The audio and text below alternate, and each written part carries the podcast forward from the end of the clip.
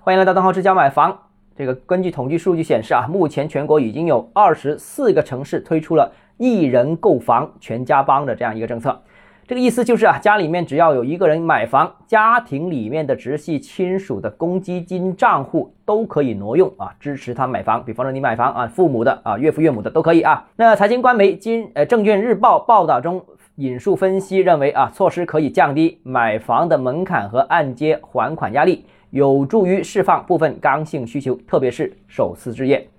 我认为啊，这个动作对楼市应该看不到什么影响啊。首先呢，刚才提到的这二十四个城市基本上都是清一色的三四线城市，那一二线城市楼市只要不复苏的话，那购买力是不会轻易进入这些三四线城市的。三四线城市本身本地的需求基本上已经满足的差不多。很多回乡置业或者一二线城市跨境到三四线城市买呢，如果一二线城市不复苏的话，他们是不敢呃买呃三四线城市的房子的。所以这里面存在着一个呃传导效应，很难说只复苏中小城市啊，大城市不复苏，所以一定要是大城市先复苏，然后再传导到小城市复苏啊，这是一个传导过程。其次呢，就是呃公积金购房其实占市场的总体比例就并不高。啊，政策单纯在公积金这一侧发力，其实受惠的群体和支持的金额都是很有限的。再有啊，房贷利率啊，尤其是二套房贷利率仍然是偏高，那这个将持续的抑制市场的改善型需求。而现在市场